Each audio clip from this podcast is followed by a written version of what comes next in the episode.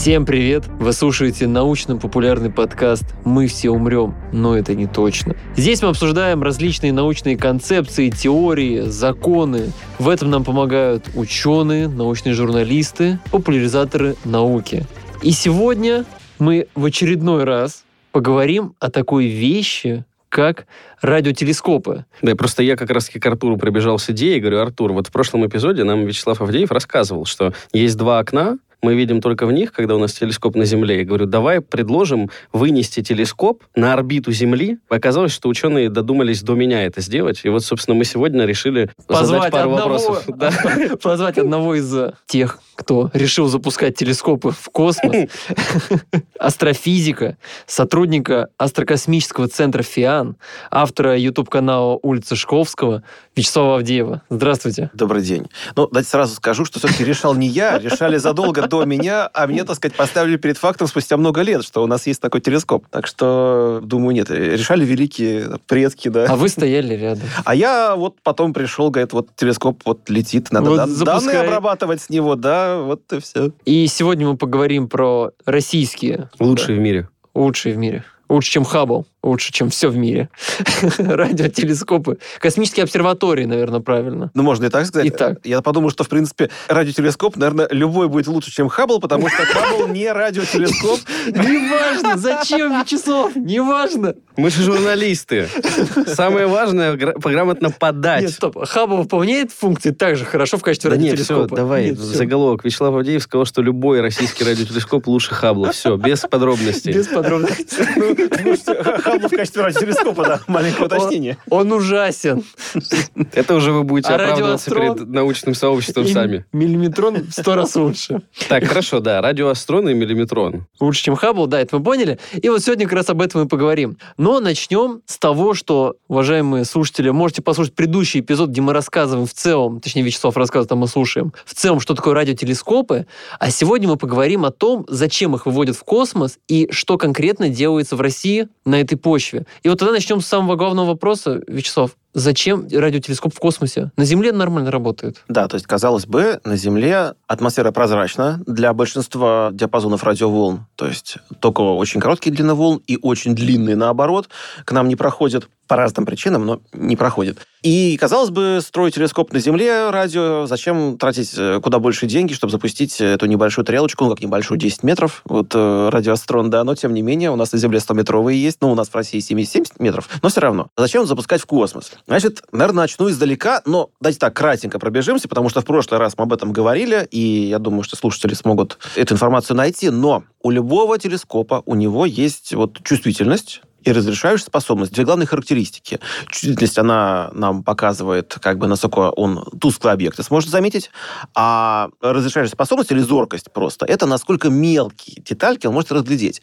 И у радиотелескопов с этим проблема. Почему? Потому что радиотелескопы наблюдают на, собственно, радиоволнах, а это очень большие длины волн. А чем больше длина волны, тем хуже зоркость у оптической системы, у оптического прибора. Что с этим делать? Либо строить большие телескопы, но есть всегда предел размеров каких-то. Телескоп там радио в километр там и больше мы построить не можем, он будет под своим весом ломаться, ветер его будет трясти, железо будет там деградировать, деформироваться из-за погоды и влажности. Поэтому что можно сделать? Можно соединить несколько антенн как бы в такую единую сеть и собрать виртуальную тарелку, такую искусственную, чтобы сигнал, который эти антенны принимают от одного источника, они обрабатывали так, как будто бы это вот элементы одной гигантской такой виртуальной антенны. И это называется словом радиоинтерферометр. А если такие... Сито такое. Как Ну бы. да, да, сито из э, отдельных антеннок. А если эти антенки находятся еще и на разных континентах, то это называется еще более страшным словом.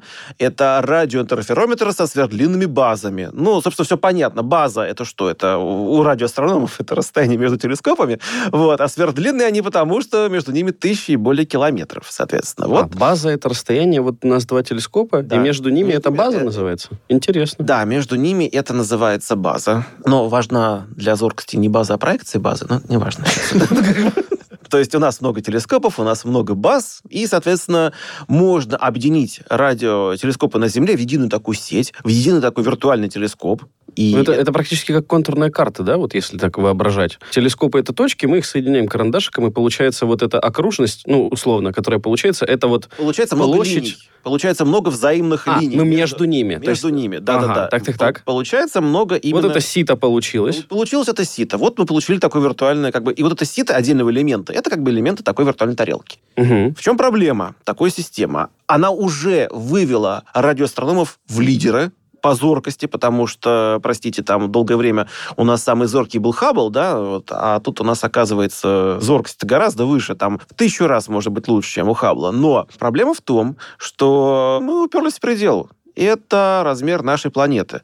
То есть, как увеличить зоркость еще больше? Нужно увеличить расстояние между этими самыми телескопчиками, чтобы увеличить как бы вот этот вот размер виртуальной тарелки. Но Землю мы надуть не можем, да, это не воздушный шарик. Поэтому что делать? Идея была российского ученого Николая Семеновича Карташова, что нужно запускать телескопы в космос и наблюдать вместе с наземными инструментами. Вообще, кстати, вот имя Карташова, оно известно у любителей единых цивилизаций очень сильно, потому что ну вот если посмотреть англоязычный научпоп, вообще о чем они пишут, фамилия Кардашов у них известна. В честь него там даже рок-группы названы какие-то. Есть группа Кардашов. Ничего себе. Играют Огонь. Такой, такую математика-прогрессив такой, какой-то такой. Ага, И- прогрок математический это не рок, это скорее такой математический металл такой, с э, экстремальный, с таким э, скримом характерным, но вот как бы при этом Обалдеть. названо в честь Кардашова, и, по-моему, кто-то у них там из этой группы, сам астрофизик, и как бы в теме. Вот. А, Возможно, поэтому. Но дело в том, что у них Кардашов известен именно благодаря своим работам по внеземным цивилизациям. Потому что Кардашов, он один из тех, кто предложил измерять крутость цивилизации по энергопотреблению. То есть вот это вот три типа было цивилизации по Кардашову. Да, тип 1, там энергия всей планеты, тип 2, энергия звезды, тип 3, там энергия целой галактики. Ну, а дальше там фантасты еще дальше придумали. Но мало кто знает, что на самом-то деле это был побочный эффект деятельности Кардашова. на так- мелочь, так сказать. да, да, да, это мелочь. На А так, сдачу. ну, как бы академика дают независимых цивилизаций, и, соответственно, дядька сделал очень много для развития науки в СССР и в России, и в том числе радиострон, это вот его был проект, что мы запускаем телескоп в космос, запускаем его обязательно на вытянутую орбиту, чтобы он и ближе к Земле подходил, чтобы были более-менее короткие базы, да, расстояние вот между наземным телескопом и радиостроном, и чтобы он мог отходить подальше, почти до Луны. Вот там было, по-моему, 550 километров, да, 600 километров в минимальном расстоянии. А самое большое, самое далекое у него расстояние, это было где-то 350 тысяч. От есть, Земли. Да, от Земли, то есть почти до Луны. И вот э, 50, по-моему, телескопов участвовало в этом проекте наземных со всего мира. Ну, одновременно, конечно, 50 не наблюдало, потому что, простите, у нас Земля непрозрачна, не могут же они как бы сквозь нее смотреть. Но где-то суммарно там максимум до там, 10, там, 12 телескопов в наблюдениях участвовало вместе с радиоастроном. И получалось создавать вот такую виртуальную тарелку и добиваться огромной зоркости. Давайте я просто... А- до а, этого- Хорошо, а чувствительность в этом случае какая там? А чувствительность, чувствительности у нас есть проблемы. Потому что радиострон, он не особо чувствительный. Потому что тарелочка 10 метров, много радиоволн, ну, сравните 100-метровые какие-нибудь телескопы на Земле, да, и радиострон. Поэтому все-таки цели радиострона это были те объекты. Чувствительность это диаметр, да, у нас? Э, Чувствительность это площадь. А, вот, наоборот. Чувствительность Сказали? площадь. Мне кажется, мы об этом или говорили. В прошлом эпизоде мы говорили. Да, ну хорошо. Цель радиострона — это именно яркие источники на небе. То есть что-то такое еле, еле тусклое вот этот проект не наблюдал. Наблюдал яркие источники, а их довольно много. Да? То есть это что у нас? Цели для радиострона были какие? Это, во-первых, активные ядра галактик и квазары. То, где находятся сверхмассивные черные дыры, то есть вот это те области, которые... Это ядра галактик. Э, Да, это ядра галактик. А То есть квазар? а квазар это тоже ядро галактик, в котором тоже сидит сверхмассивная черная дыра, но еще более сверхмассивная, и которая еще, скорее всего, больше кушает в данный момент. То есть квазар, он просто ярче светится, потому что черная дыра более прожорливая. И вот как раз-таки у радиоастрона чувствительность была намного выше, чем у оптических телескопов, и он... э, Э, Нет, дело не в этом. Наоборот, Ой, не чувствительность, зоркость, зоркость. Зоркость, да-да-да. да. Чувствительность как раз была не очень, потому Да-да-да. что 10 метров это тарелочка. Да, были наземные, у них была чувствительность суммарная, конечно, выше, но радиострон, вот чтобы мелкие детальки рассмотреть, для Мгм. этого нужно было выбирать яркие источники. Но их много, и просто радиострон был изначально заточен под яркие источники. То есть мы хотим рассмотреть поближе вот эти окрестности сверхмассивных черных дыр, как там джеты рождаются, с какого места они вылетают. Вообще очень интересно, потому что там есть несколько версий этого. Еще одна, значит, цель для радиострона — это пульсары. Это очень быстро вращающиеся нейтронные звезды, которые излучают в радио такими характерными импульсами, потому что, ну, грубо говоря, у них есть активные области, да, которые то и дело поворачиваются в нашу сторону. Mm-hmm. Вот их он изучал, причем не только их. С помощью них он же изучал еще и межзвездную среду. То есть ведь эта радиоволна распространяется в какой-то среде, меняются ее свойства, когда она распространяется. И благодаря этому, благодаря вот этим пульсарам, можно было как раз посмотреть, что же это вот за среда, как она себя ведет. Ну и третья цель для радиоастрона — это космические мазеры. То есть вот есть у нас лазер, да, это источник света на одной длине волны обычно. А вот оказывается, в космосе есть такие космические мазеры. То есть это источники, которые почему-то светят на одной длине волны. Ну, почему это как бы отдельный разговор? Но, в общем-то, они, тем не менее, есть. Мазеры, они связаны с разными молекулами. Вот радиострон, он мог видеть две молекулы. Это вода и это гидроксил. Ну, то есть OH грубо говоря. И вот э, оказалось, что именно вот эти вот объекты, то есть излучающие вот этими молекулами, они существуют и в облаках, в которых рождаются звезды, и в оболочках умирающих звезд, и в дисках вокруг черных дыр. Поэтому, смотря как в пространстве вот эти вот мазеры, они распределены, можно понять вообще геометрию области, в которой это происходит. Понять, что их зажгло и как это все вот э, работает. Вот три таких вот основных направления было радиоастрона. Для наших слушателей давайте расскажем. Как я понимаю, радиоастрон — это проект не только российский. Это не только там стоял российский прибор. Это же конгломерат целый такой. Подмазались вот эти. Нет, на радиоастроне в основном были э, российские приборы, даже как это говорилось. Международный проект с ведущим участием Российской Федерации. Что это значит? Это значит, что наш космический телескоп, а... Раздит просторы космические. Раздит просторы, да, орбиты нашей земной. А вместе с ним наблюдают другие наземные телескопы, в том числе международные. С Земли. Есть, да, именно с Земли. Потому что сам по себе, ну, что толку от этого телескопчика одного в космосе? Никакого толку. 10-метровая антенна с Земли все то же самое видно. Нет, а когда вот он наблюдает вместе с наземными, то тут уже важно именно, что он находится далеко, что у него большое расстояние до наземных телескопов, и именно это позволяет добиться большой зоркости. Мы в прошлом эпизоде, кажется, такое предложение вы разбили в пух и прах.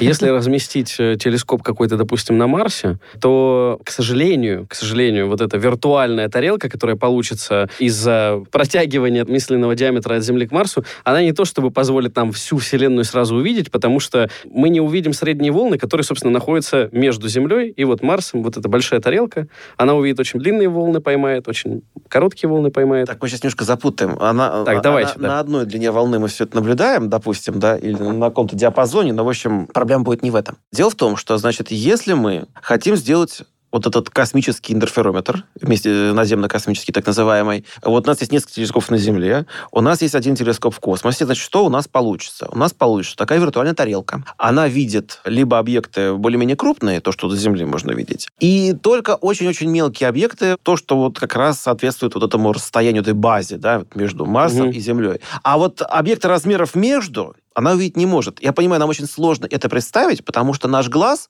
он круглый. Это, вот сейчас страшное слово будет еще одно, любят его астрономы, это прибор с заполненной апертурой, то есть у нас в глазу никаких дырок нету. Мы как бы видим глазом и маленькие объекты, и большие объекты. Но вот такие вот системы из интерферометров довольно часто может быть, что они могут видеть одновременно и маленькие, и большие. То есть они видят там совсем маленькие, а большие не видят, или там большие, маленькие, средние не видят. Это вот немножко другой тип зрения. Хотя, ну, фактически не знаю. Если вот у нас два глаза, можно было их как-то объединить в режим интерферометра, то мы бы тоже очень удивились, как необычно наши два глаза могут в одну сторону видим лучше, значит, по горизонтали, а по вертикали мы видим хуже, потому что вот э, менее зоркие. Я просто как себе это представлял. Вот там много кто был, наверное, на море, помнит, что для детей на пляже делают буйки. Вот шарик, от него веревочка к следующему шарику, от него веревочка к следующему шарику. И получается, ну, как я это своим обывательским сознанием представлял. Разместили мы, собственно говоря, на Марсе радиотелескоп, и у нас получается, что это два буйка, и между ними ничего нет. И поэтому мы средние частоты, собственно, ребенка не спасет э, вот на этом расстоянии от буйка к буйку.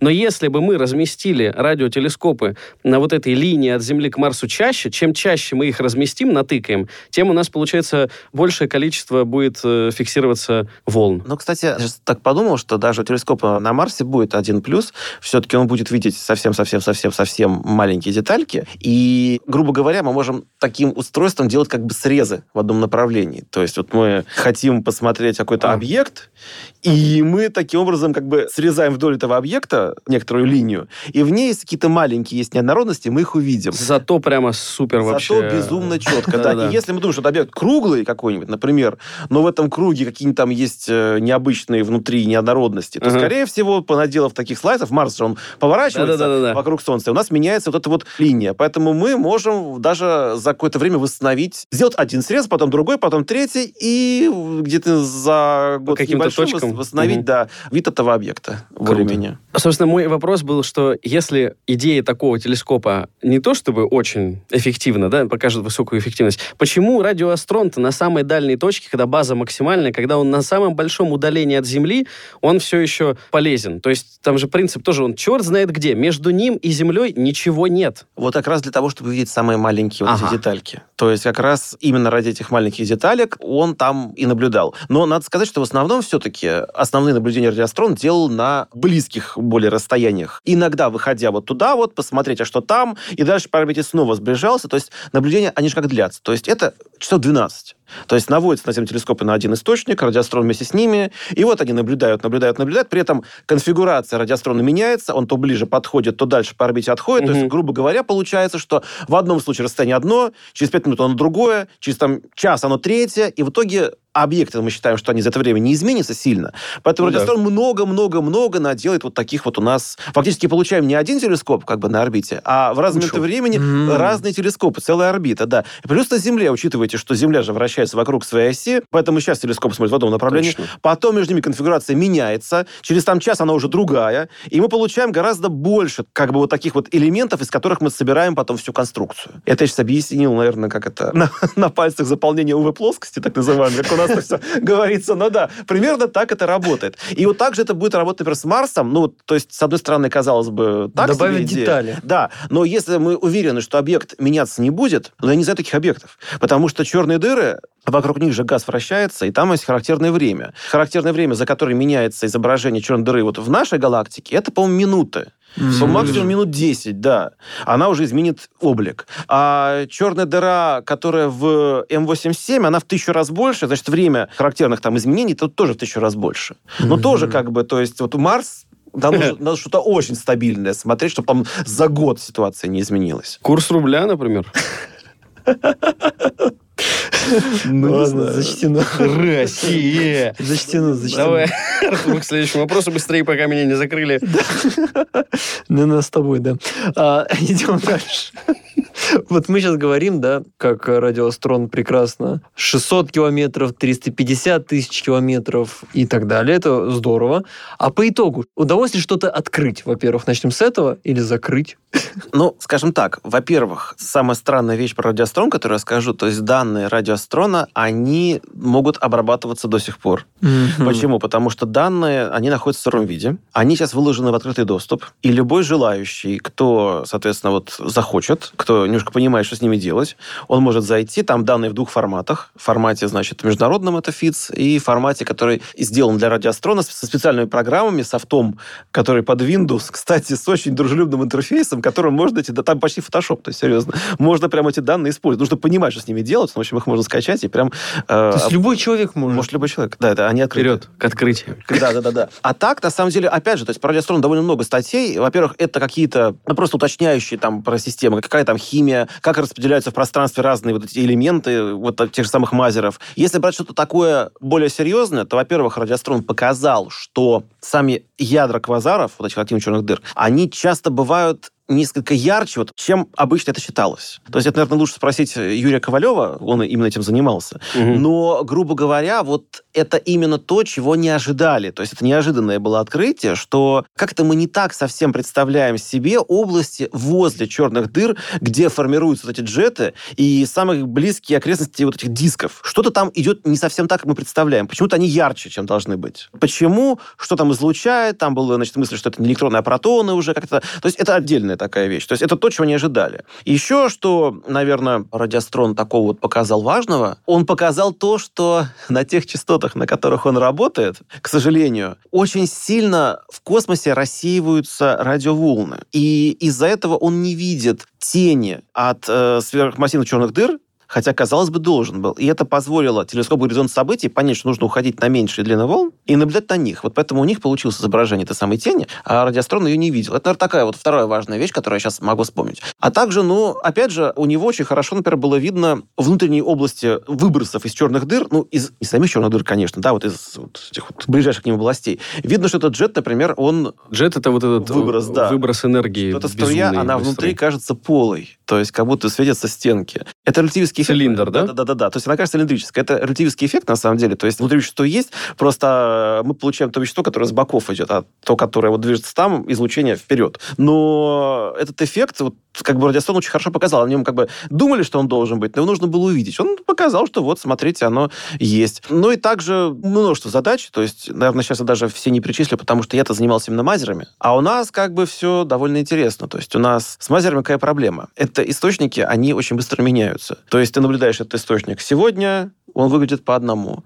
Смотришь через неделю, там уже все по-другому. А как вы тогда за, через неделю его не теряете из виду, скажем Нет, а, так? скажем так, он оста- источник-то есть, просто с той зоркостью, с которой вот смотрит радиоастрон, грубо говоря, за неделю, и в облик уже меняется. Так, смотри, одна молекула, одна длина волны. Что изменилось-то за неделю? Представьте облако, Облако. Мгм. которое как-то двигается, как-то расширяется. В этом облаке, допустим, летают китайские фонарики, которые это облако подсвечивают. И вот мы сделаем фотографию этого облака сейчас. Потом через минуту, через три минуты. Если это облако далеко, вот мы, например, туда смотрим, там что-то светлое в нем. Вот это обычный телескоп. Там Земли. даже- да, Земли. А тут мы приблизили и видим, что эти фонарики, оказывается, вот летят с этим облаком. У них меняется взаимоположение, какие-то могут погаснуть. Кто-то запустил еще фонарики, они там появились. Вот это как- вот зоркость та самая. это вот та самая зоркость, да. То есть мы видим именно, как меняется вот на наземных телескопах. Вроде бы один источник, но изредка видно, что они там Мгм, разнесены. мгм. А тут их гораздо больше, они гораздо меньше, они гораздо более переменные То получаются. есть, получается, вы имели в виду, что само прямо положение этого мазера в облаке. Ну, это называется мазерные пятна. Грубо говоря, меняется положение этих мазерных пятен. Мгм. Вот каждое это мазерное пятно, оно связано с каким-то облаком молекулярного вещества, то есть это H2O, то есть, грубо говоря, эти вот области, которые воды, которые излучают, меняются, или на них воздействие меняется, поэтому Мгм. эти как-то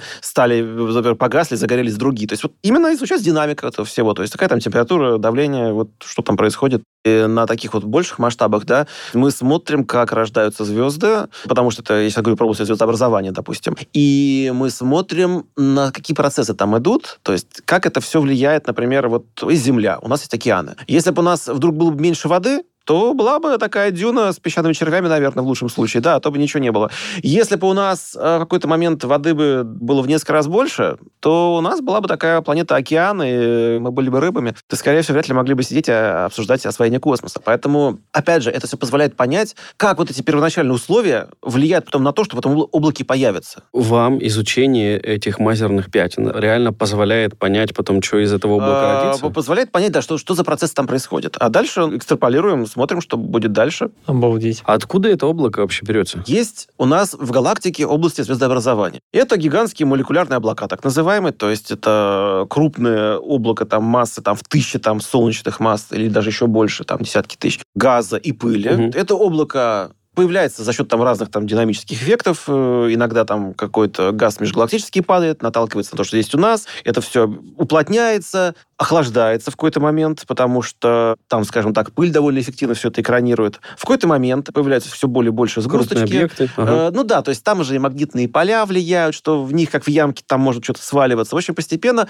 зарождаются такие вот как бы зародыши и того, из чего будет потом звездное скопление. Это все еще наследство э, большого взрыва. Ну, не совсем, нет. Это уже не большой взрыв. То есть у нас в галактике как? У нас в галактике есть запасы газа. Мгм. Пока есть запасы газа, но они не только у нас, они поступают извне, из других галактик, А, из ага. Вот у нас в галактике спутники есть. Они же не просто спутники, мы же их кушаем потихонечку. С них газ к нам перетекает. Есть просто газ в скоплениях галактик, который тоже на крупной галактике оседает. И вот такие вот осаждения сталкиваются с тем, что из нашей галактики, и вот в этих-то вот областях у нас начинается все это уплотняться так, чтобы загорелись звезды. Ну, опять же, то есть у нас появляется такая вот облачко, оно оно разогревается, оно начинает, э, скажем так, газ он не просто падает, он же момент перед этим облаком, начинает вращаться. Мгм. Когда вращение слишком большое, то это все может разделяться там на два сгустка, на четыре, на еще больше. И вот так во всем этом постепенно рождается много звезд. Вот, а звезд- это э, процесс по времени, он насколько растянут? Вот все, что вы сейчас описали. По-разному, но это в любом случае это миллионы лет. Миллионы. Вот Миллионы порядок лет, просто хотел и понять. более того, то есть такие вот области, они существуют, могут десятки миллионов существовать, потому что звезды рождаются, звезды такие обычно рождаются сначала звезды очень массивные, где-то там десятки масс Солнца, они очень яркие, они как-то живут коротко, да, умирают молодыми, обычно это очень мощная вспышка. Эта вспышка толкает остатки газа в другие места, он туда куда-то на- натыкается, уплотняется, там уже идет рождение звезд, часто менее массивных, Мгм. и вот поэтому сначала рождаются массивные звезды, а потом они своей жизнью, там вот давлением излучения звездным ветром, взрывами сверхновых подстегивают к рождению звезд уже поменьше, типа нашего Солнца. Поэтому, грубо говоря, мы опять же обязаны тому, что мы живем, как раз массивным звездам, которые когда-то вот появились в том облаке, из которого мы все вышли. Спасибо газу. Спасибо, да, массивным звездам. Спасибо радиоастрону, что помог нам понять это Нет, частично. Ну, э, ну, частично, да. То есть, как бы, Но грубо, помог. грубо говоря, радиоастрон, опять же, то есть изучаются вот именно эти области, да, разными способами. То есть, ну, в основном, да, в основном мазеры. Мгм. Потому что вот если мы будем говорить про другой проект, там уже другие способы. Вот сейчас как раз изучать. к другому подойдем. Окей. Ты уже собираешься? Ну, Я хотел последний вопрос про радиоастрон. А, все, я ты тоже хотел еще. Ну, можно тогда я Давай щас. ты. Есть какие-то прикладные применения мазеров, не знаю, в производстве, в передаче информации? То есть, хорошо, в природе есть ситуации, в которых вещество может излучать электромагнитное излучение одной длины волны узкой, да? Лазеры, то есть тот же пример, только где у нас фотоны излучаются, мы научились применять. Можно ли предположить, как технический прогресс поставит на службу себе мазеры? Так нет, у нас же они вообще применяются. Это изначально слово-то не связанное с космосом. Как, собственно, и лазер. У нас же мазеры применяются в производстве излучателей, которые дают узкую на одной частоте. Шах и мат. А я же что? Ну давай, глумись, стервятник. То есть, грубо говоря, это уже есть. Я так понимаю, что поэтому мы всегда делаем уточнение, когда говорим космический мазер, чтобы Ага. не перепутать с теми мазерами, излучателями, которые вот у нас применяются ну, много где. Внеземные Понятно. озера. Все уже освоено. Ну, все уже правильно.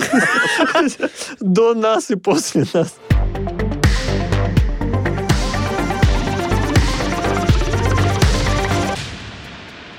Тогда, чтобы перейти к миллиметрону, я задам такой вопрос. Как я понимаю, радиоастрон всего или даже 7,5 лет прожил. Не знаю, это много или мало. С 11 по 19, да, то есть как бы... Там э, 7,5 лет.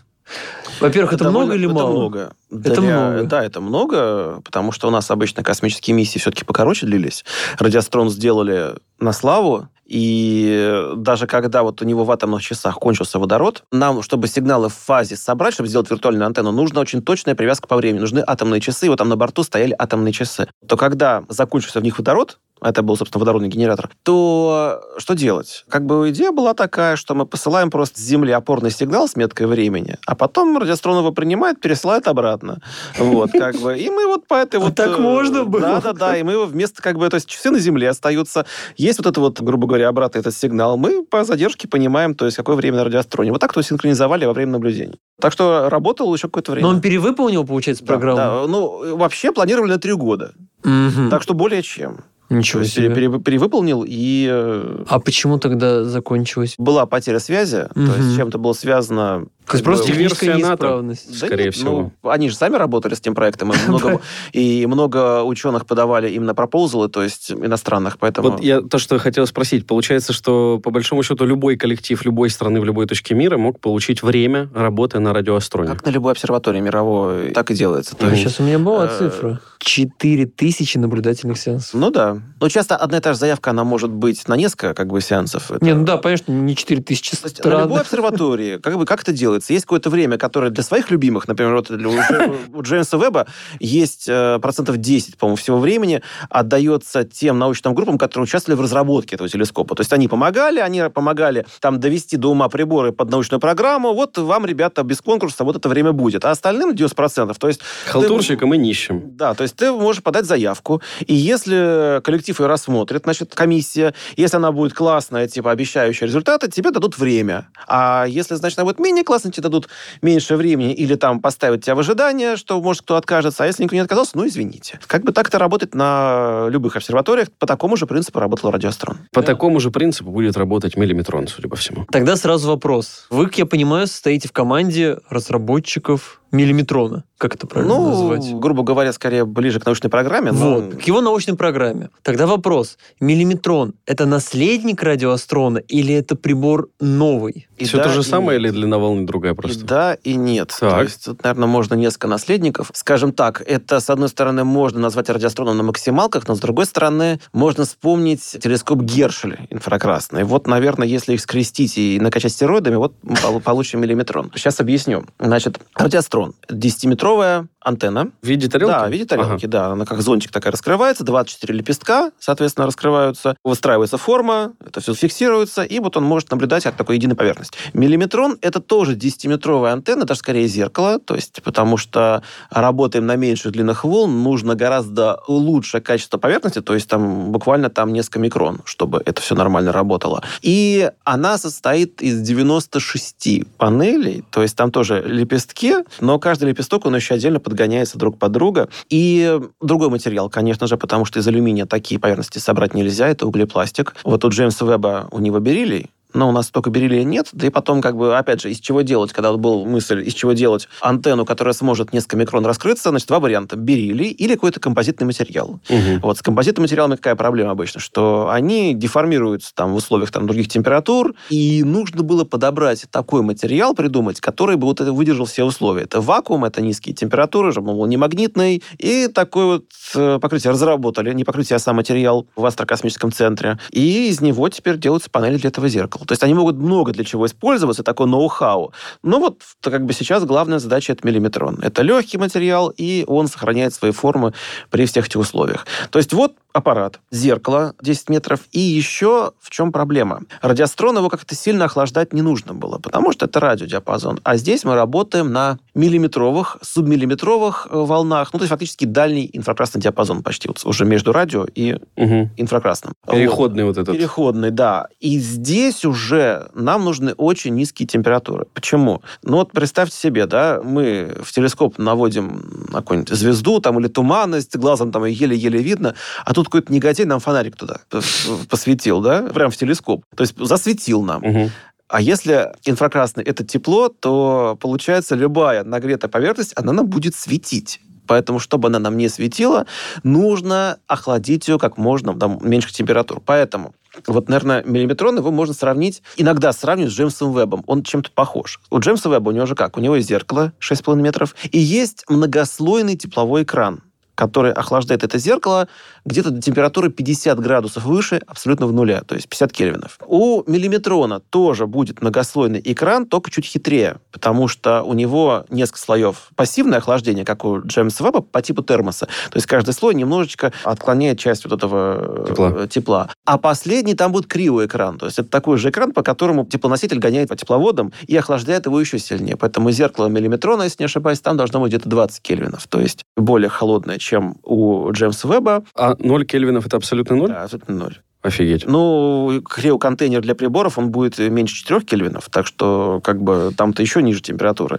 Ну, вот у Джеймса Веба, у него в мире, по-моему, 4 кельвина тоже. Как бы вот Мгм. здесь еще надо пониже, потому что длина волны еще больше, значит, нужно сделать еще более холодный. Поэтому миллиметрон иногда еще называют криотелескопом, потому что вот он прям так себя замораживает. Ну, вот я рассказывал, по-моему, в прошлый раз, что один из приборов, вот сейчас вот сделали в ВКЦ детекторов для миллиметрона, то есть э, в нем используются сверхпроводящие детали, Мгм. поэтому в нормальных условиях он вообще не работает, то есть он не заточен. А когда вот до температуры жидкого геля охлаждаешь, он начинает работать и безумно чувствительный, потому что вот сверхпроводник начинает как раз вот выполнять свои функции. Вот по этому принципу там все. И вот я хотел спросить, это получается что-то, что-то, что не делали раньше? Аналогов миллиметрону, конечно же, не было. Сейчас объясню. То есть у нас был телескоп, который работал на близких длинных волн, это Гершель, но там диаметр зеркала был 3,5 метра. Мгм. Вот. Здесь все-таки 10 метров. Плюс телескоп холоднее, чем Гершель, и, соответственно, он будет более зоркий, потому что больше диаметр зеркала, более чувствительный, потому что и площадь больше, и температура ниже. То есть по всем параметрам он круче. Но самая фишка миллиметрона, если так можно сказать, у него же будет два режима работы.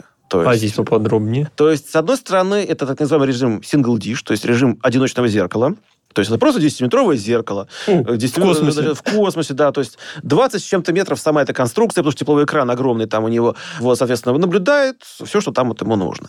И второй режим – это режим как раз интерферометр Земля-космос. То есть вместе с наземными инструментами он наблюдает в едином режиме, создавая виртуальную антенну только на расстоянии полтора миллиона километров от нас, потому что он полетит в точку Лагранжа. Соответственно, мелкие очень всякие детальки он сможет рассмотреть. Вот выполнялось моделирование, как вот телескоп «Горизонт событий» будет видеть черную дыру с миллиметроном. Ну, помните, это изображение темненькое такое пятнышко на, на фоне, да, на фоне такого светлого колечка. Все писали, почему не резкое? Почему не резкий снимок у вас? Извините. Извини, да, ну, снимок не резкий, потому что это черное пятнышко, это как яблочко на Луне лежит, а мы с Земли на него смотрим. Оно очень маленькое визуально. Так вот, э, тем не менее, с миллиметроном, вот добавите вот конфигурацию, будет картинка более резкая в 10 раз. Соответственно, как бы уже рассмотреть можно там более подробно. Это диск, как в нем все движется, что там какие-то неоднородности. Фотонные кольца, так называемая очень вещь, где фотоны по орбите движутся вокруг черной дыры, а по этим кольцам можно уже понять, какое там полигравитационное, поискать. О. Как знаете, все говорят, вот это бесит вообще,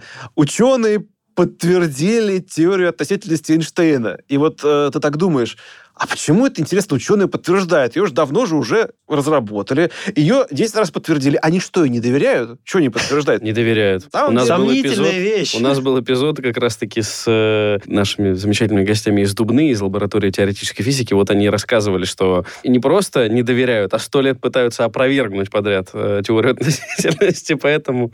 На самом деле, вот э, важно то, что когда говорят теорию, ее не пытаются опровергнуть, потому что она подтверждена, она работает.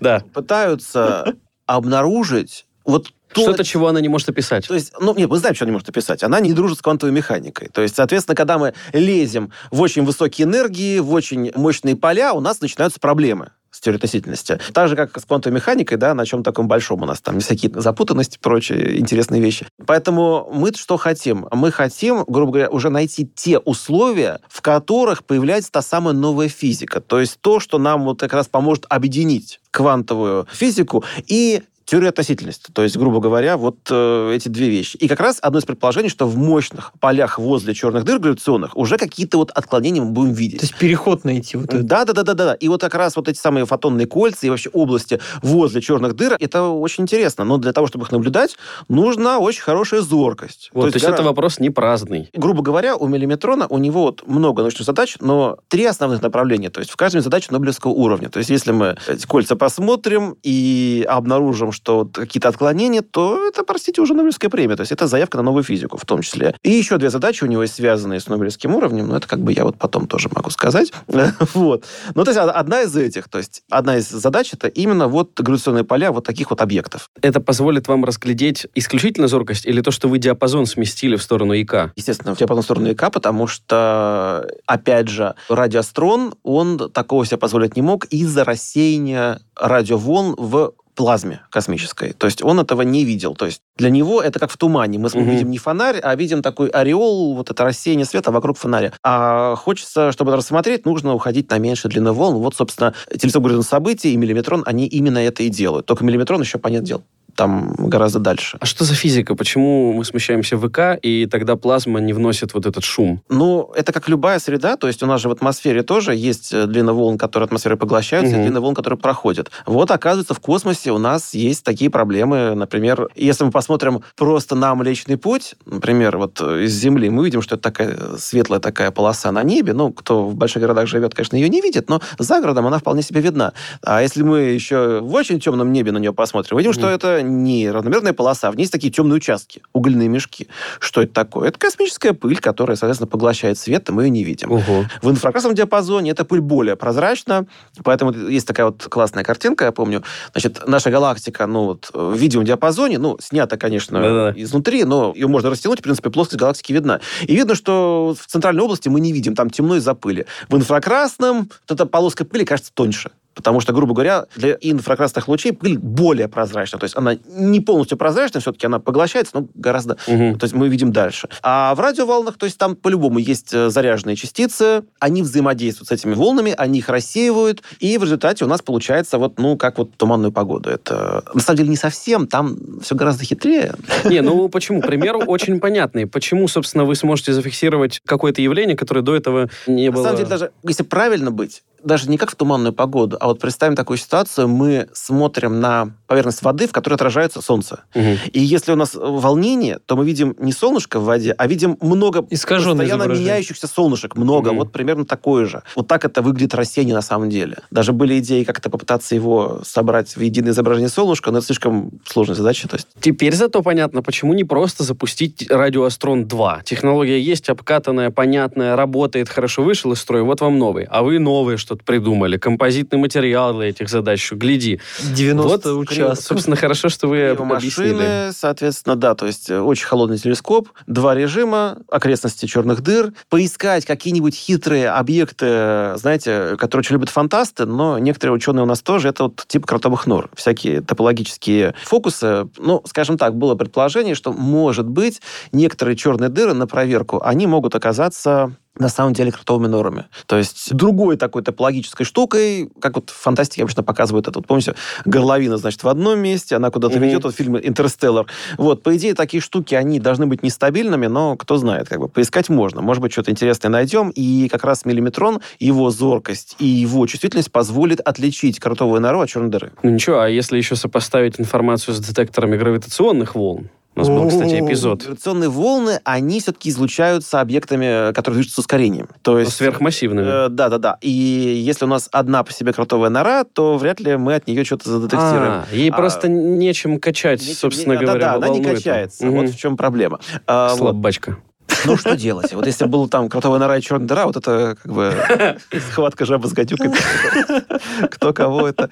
Ну, черная дыра, конечно, с ней ничего не случится. Это в свое время возник вопрос у нас, чем можно отрезать кусочек от нейтронной звезды? Ну, чем? Черной дырой, как бы ничего, ничего И круче. правда.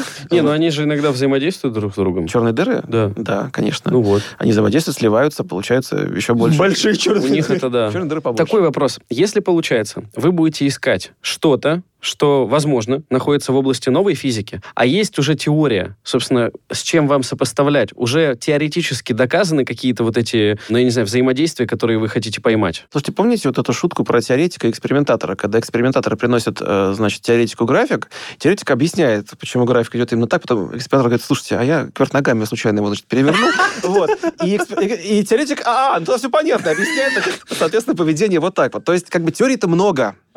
Есть много разных моделей, и как раз сейчас недостатка в них нету. Недостаток есть в экспериментальной проверке. Мгм. Поэтому как раз это позволит скорее отобрать те модели и развивать те модели, которые вот уже под эти наблюдения подходят. Мгм. Это как, знаете, физика элементарных частиц. У них там столько там можно выдумывать частиц, и всякие там суперсимметрия, и всякие там какие-то... Сидящие. э, вот, да, и всякие там какие-то хитрые там стерильные это, нейтрино, какие-нибудь э, аксионы и прочее. Вот, сидящие. А вот э, если что-то найдут, сразу куча всего отсеется. Ну, пока вот ни аксионов, ни суперсимметрии не Я нашли. тогда задам неприятный вопрос. Так. Когда, Вячеслав? Когда миллиметр? Почему неприятный-то? Ну, потому что, как я понимаю, я читал до этого, что радиоастрон делали с 80-х, что это почти 30 лет. Люди ждали, когда он полетит, Ну, и меняли его по ходу дела. Да, естественно. То есть не нужно представлять, что прям вот собрались в 80-х. Да, э, да, да. И, значит, там это там... Заперли ученых в подвале, и они 40 лет, значит, 30. Только по зернышку, да, не делает. Этот телескоп нет. Конечно, его начали делать уже во второй половине 90-х вовсю активно. Но там, да, были проблемы. Опять же, все упирается в финансирование. Ну, конечно, да. Вот. Но с миллиметроном сейчас работа идет довольно активно. То есть, по крайней мере, сейчас разработан материал панелей, сделаны, значит, э, специальные матрицы, которые потом будут отпрессовывать эти панели. Все отдельные панели уже проверены, что они работают и функции свои выполняют. Сейчас идет работа над детекторами, сейчас идет работа над, я так понимаю, массогабаритным макетом. Ну, в будущем, то есть пока работа чисто такая теоретическая, потом нужно будет его построить сначала здесь в железе, отработать все на нем, система раскрытия и прочее, прочее, прочее. То есть запуск, ну, планируется 29-30 год. А, то есть это десятилетие все ну, как бы да, это десятилетие. В любом случае, тут миллиметрон во многом преимущество у него, потому что аналогов этому проекту нет. Джеймс Веб это не миллиметрон, он работает на меньших длинных волн, и многие задачи миллиметрона он сделать не сможет. Черный дыр он не посмотрит. Плюс миллиметрон это же ранние вселенные, но не ранние галактики, как у Джеймса Веба, а вот это вот неоднородность реликтового фона. Те самые вот в том э, выпуске прозвучала фраза «б-мода поляризации» реликтовое излучение. Страшная фраза. Но мы сейчас просто скажем, что это то, что расскажет нам о первых мгновениях жизни Вселенной. Варгленная плазма вот это? Ну, нет? это нет, это уже не плазма, но эта мода показывает, как распространялись в веществе первичные гравитационные волны, которые вот там двигались. И, соответственно, по ее облику можно очень много чего понять. Ну и потом изучение реликтового излучения, то есть первой, грубо говоря, детской фотографии нашей Вселенной, с зоркостью и чувствительностью миллиметрона гораздо больше там скажет о нашей Вселенной, о ее составе, там, какие там ее геометрия, какие там частицы, какие там энергии, как, как вот, вот об этом обо всем. Поэтому задач очень много. И вот проектов, которые бы это делали, сейчас пока не планируется, тем более космических. Ну и третья задача это просто как очень чувствительное зеркало, то есть это химия космоса. Сейчас, когда вот наблюдают эти межзвездные облака, особенно в области звездообразования, много каких-то линий молекул, а молекула, она такая нехорошая, у нее очень много линий она может излучать или В каком смысле линии? Линии, ну, спектральные линии. Нужно объяснить. Очевидно же. Ну, длина волны разная у каждой молекулы? А, то есть, Или да, молекула одна? А Молекула одна, а однако у атома почему линии?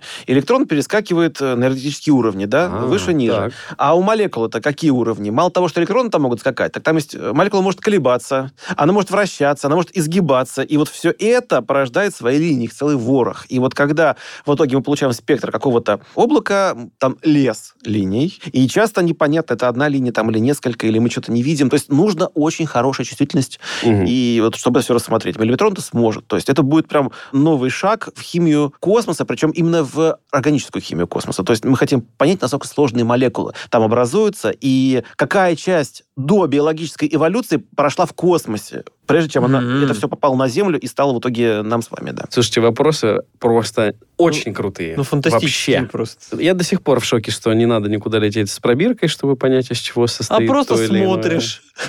Просто смотришь. Просто посмотри. 20 градусов Кельвина, это очень просто. 350 тысяч километров от Земли. Это как одна из самых таких неудачных предсказаний в истории науки, да, когда Агюст Конт в 19 веке говорил, что мы никогда не поймем, из чего сделаны звезды, потому что мы не можем их пощупать, потрогать, мы просто их видим. А вот там через пару лет уже Киргоф и Бунзен поставили, значит, свои эксперименты, сжигали соли металлов на горелки, и спектр снимали, значит, понимали, что за вещества вот эти эти линии. Вот одно из самых неудачных предсказаний. Вот как бы... Говорится, да, смотреть, только смотреть. И все Ну равно все как, понять. Вячеслав, под конец эпизода этим благодарным занятием займетесь? Это как я... Ну, может быть, предскажете, чего ждать нам? На что ваша ставка? Миллиметрон запущен, работа началась. Когда Нобелевская премия? Не, ну ладно тебе. Хотя бы первый, знаете, там, ваш чек-лист, как бы в первую очередь, что вы будете искать? Но это будет параллельно. То есть, опять же, в зависимости от заявок, но поскольку есть научные группы, которые Любимые уже работают э, да, над миллиметроном, разрабатывают его научную программу, поэтому им-то уже понятно, что они будут делать. И это, опять же, это две черные дыры. Это сверхмассивная черная дыра в галактике М87, но гораздо с лучшей зоркостью, Мгм. чем сейчас есть. И это динамическое изображение черной дыры в нашей галактике. То есть не просто получить ее картинку, а построить мультик, грубо говоря. Видео как она записать. там, да, как видео снять, как она Мгм. вращается. Вот такая идея. То есть это то, что будет сделано, я думаю, опять же, с очень хорошим разрешением. Дальше посмотреть другие черные дыры. Они дальше, они меньше, они будут не такими классными, но посмотреть, насколько это отличается от того, что есть у нас. Это вот что касается режима интерферометра наземно-космического. А в таком, это, опять же, химия космоса и ранняя Вселенная. То есть параллельно эти задачи будут. Мгм. Потому что далеко не во все моменты времени конфигурация космического телескопа и наземных будет такая, чтобы смотреть черные дыры. Это несколько э, дней в году буквально Мгм. на каждую. Наверное. Ну, я так прикидываю. Может, там, ну, несколько недель. Хорошо. А остальное время, вот, пожалуйста, весь спектр для криотелескопа, что он обычно смотрит. То есть это и рождение звезд, и химия, и протопланетные диски, и ранняя Вселенная. Вот То есть радиоастрон в таком режиме не умел Нет, смотреть? нет, конечно. Только как а интерферометр. смысла не было. Вот. Смысла не было. А у миллиметрона есть смысл, поскольку это, это два в одном. Как То бы, есть не знаете. простаивается. М, Нет, он Да не, ну. Это как бы именно что два в одном. Плюс ко всему, часто вот, когда запускают инструменты, их делают для одного, а потом оказывается, что они открывают вещи совершенно для этого не предсказанные. Даже у Джеймса Уэбба уже он какие-то нашел ранние галактики слишком большие. Сейчас думают, может, не галактики, может, какие-то там, не знаю, черные дыры там особые, которые так почему-то излучают. Вот уже много вопросов. Так что, возможно, мое предсказание главное такое, что мы увидим то, чего мы не ожидали. Мгм. И это будет интересно. Так, и какими знаниями нужно поднатореть, чтобы когда команда Миллиметрона начнет бомбить от- открытий- открытиями, человек понял, о чем там написано. Может быть, э, список видео на вашем канале улица Шкловского, с которыми нужно ознакомиться нашим слушателям? До 29 года. Нет, ну, да, Где до вы 20 там выдаете базу, но Да, уже да. не...